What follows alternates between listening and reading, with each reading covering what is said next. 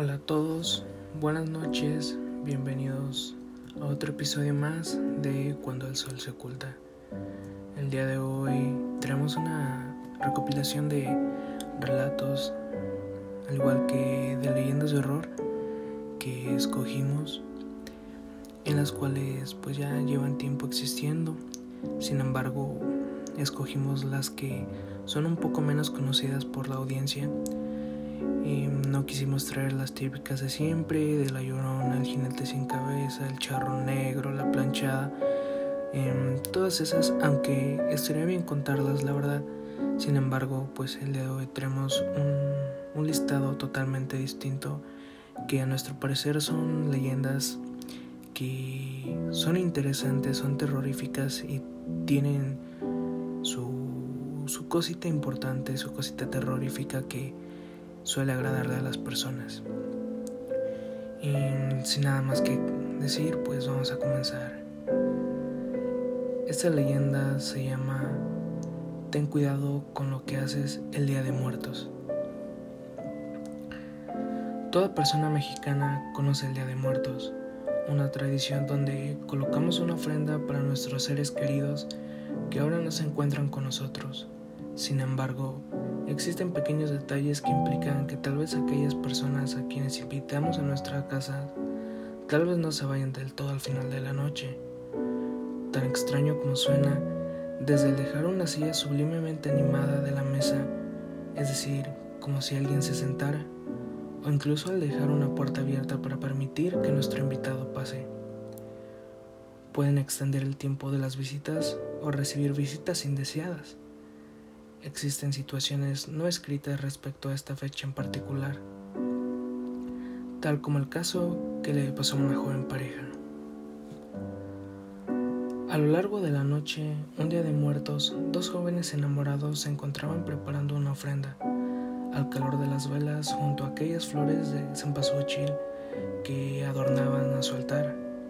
De un momento a otro, las caricias se hicieron presentes, dando paso a una noche de placer decorada de un olor a incienso, pan de muerto que les envolvía en su cuarto, ya que distraídos por el calor del momento dejaron la puerta abierta. Las noches pasaron y los síntomas comenzaron, pese a que la pareja siempre se cuidaba en tomar sus precauciones y tenían un control riguroso de los días evidentes, el embarazo fue inevitable. Consultaron cuatro médicos con los que pudieran tomar acciones e incluso usaron métodos caseros de dudosa seguridad para la salud de la joven. Sin embargo, ya era demasiado tarde.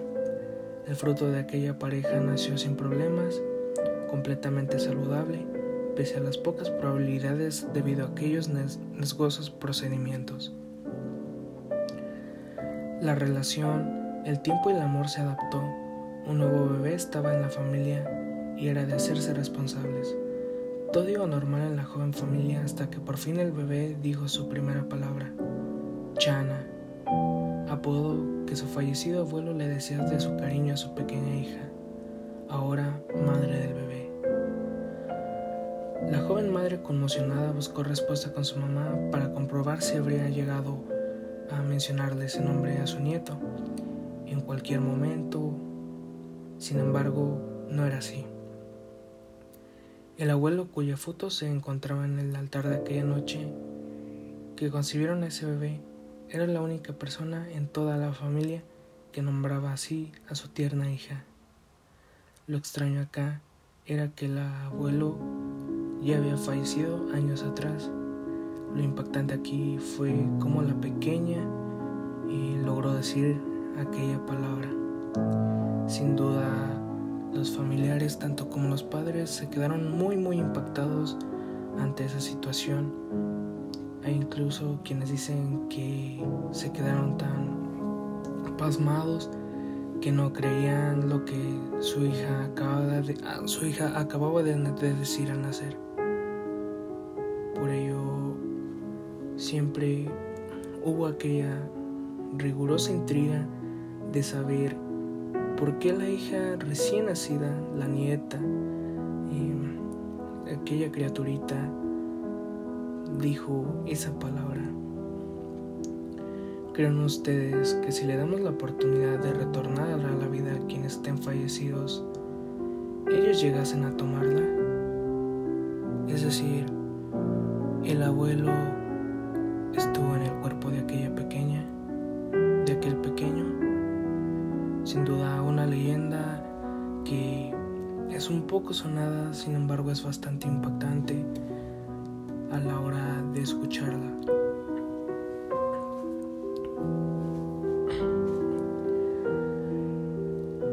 La siguiente leyenda más que nada es una experiencia, más que nada con el tiempo se ha ido retomando una leyenda urbana en el centro histórico de la Ciudad de México. Esta historia se titula El sótano. Esta historia, leyenda, experiencia es algo corta realmente. Sin embargo, a la hora de nosotros revisarla y leerla, fue mm, de alguna manera u otra algo impactante, algo este serio, como todos los casos. Sin embargo, pues como cada uno tiene sus cositas. Vamos a comenzar con el sótano. Hay un edificio viejo en el centro histórico de la Ciudad de México que desde hace muchos años funciona como taller donde se arman prendas de vestir y como tienda. Sus dueños actuales son los terceros o cuartos, pero aunque no conocieron a los, a los constructores originales, sospechan que era gente nefasta y prácticamente practicaban magia negra, debido a que ocasionalmente encontraban pintas extrañas en algunos muros, reliquias escondidas, figurillas un poco fuera de lo inusual, lo que hacía el caso más extraño. Se encontraban velas de todos colores, cerillos, incluso se, decía que olía a sangre, a, como tal, pues sangre. Sin embargo, se decía que lo peor de eso es que todo eso se practicaba en aquel sótano, en ese sótano eh, del centro histórico de México. Este sótano se usa como bodega de materiales actualmente y no cuenta con iluminación externa. Para entrar a cualquier hora hay que encender las luces y este lugar tiene la mala fama de ser visitado por espectros y los empleados no bajan solos ahí. En una ocasión dicen los propietarios que quisieron bendecir todo el lugar y llevaron a un sacerdote. Pero al llegar las puertas del sótano las encontraron inexplicablemente cerradas y ninguna llave funcionó para abrirlas. Pero tan pronto como el religioso se retiró, descubrieron que las puertas abrían sin inconvenientes. Alguien sugirió llevar a una vidente y cuando recorrió el edificio dijo que había topado con dos entidades la primera era el espíritu de un joven obrero al que eh, con engaños le pudieron bajar al sótano en construcción, donde luego fue sepultado vivo, en concreto para darle su fuerza al edificio. Ya sabemos que esto es muy común a la hora de realizar cientos, ciertos edificamientos, que lo que dice la gente de que cierto edificio no va a funcionar si no hay un cuerpo de un ser humano, un alma en esos lugares.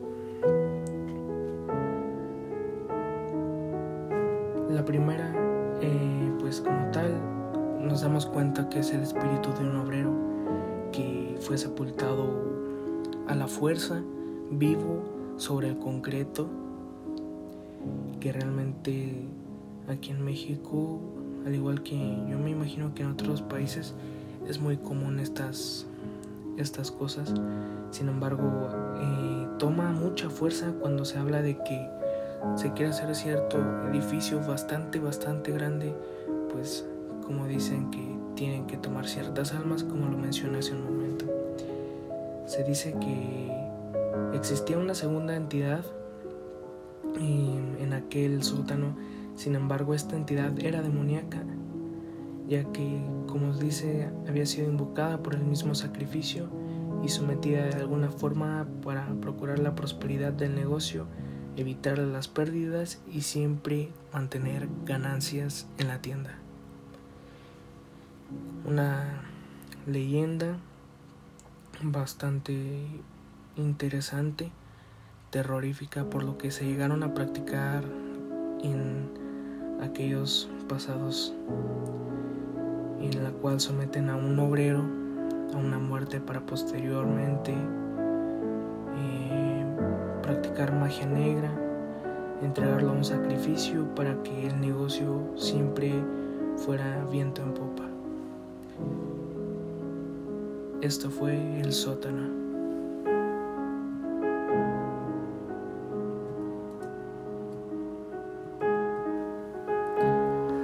La siguiente historia se podría tomar al igual como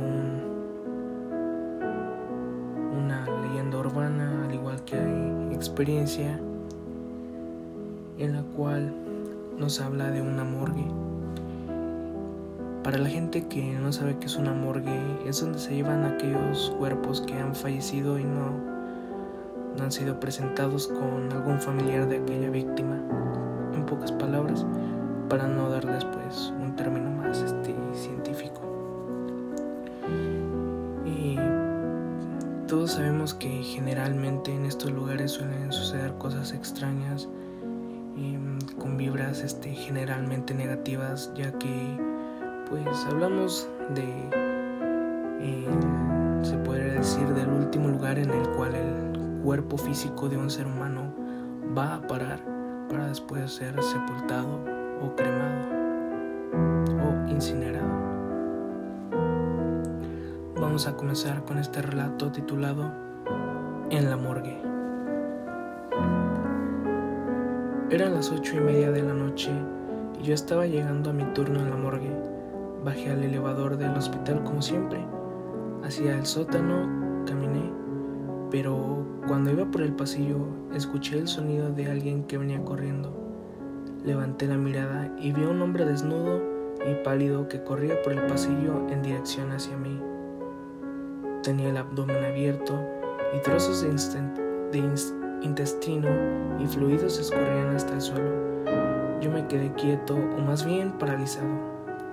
El hombre cayó al suelo como un muñeco de trapo justo frente a mí Detrás de eso, en unas milésimas de segundos, venían mis compañeros quienes tenían unas horribles caras de horror indescriptible. Pero, pero ¿qué carajos está pasando?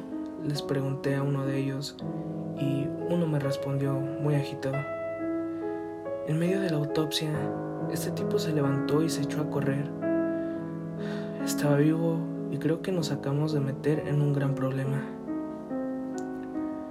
Mis compañeros recogieron al hombre del suelo, pasaron, pasaron varias horas, llegaron las autoridades y se realizó una segunda autopsia que fue practicada por mí y esta reveló algo bueno para mis compañeros, pero sumamente perturbador para todos. No estaban en problemas, ni ellos, ni yo, ni nadie. No habían matado al sujeto. Ese tipo se había ahogado y fue llevado por lo menos 48 horas después. Ya no tenía vida cuando salió corriendo en plena autopsia. Escuchado de movimientos, reflejos post-mortem de difuntos que se sientan o levantan un brazo. Pero esto que experimentamos fue más allá de lo que nosotros imaginábamos. Simplemente esto fue realmente aterrador e indescriptible.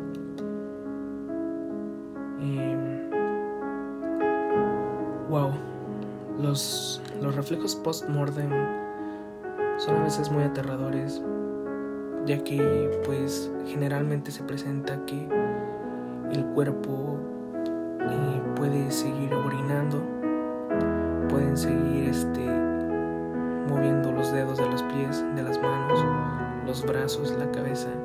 Sin embargo, en este relato toca más, más allá de ello, o sea, más allá de la realidad. Yo quedé impactado cuando lo leí, ya que, o sea, es difícil creerlo, yo lo entiendo, sin embargo, todo puede pasar, todo es posible, así que yo la verdad estoy totalmente de acuerdo con esta situación.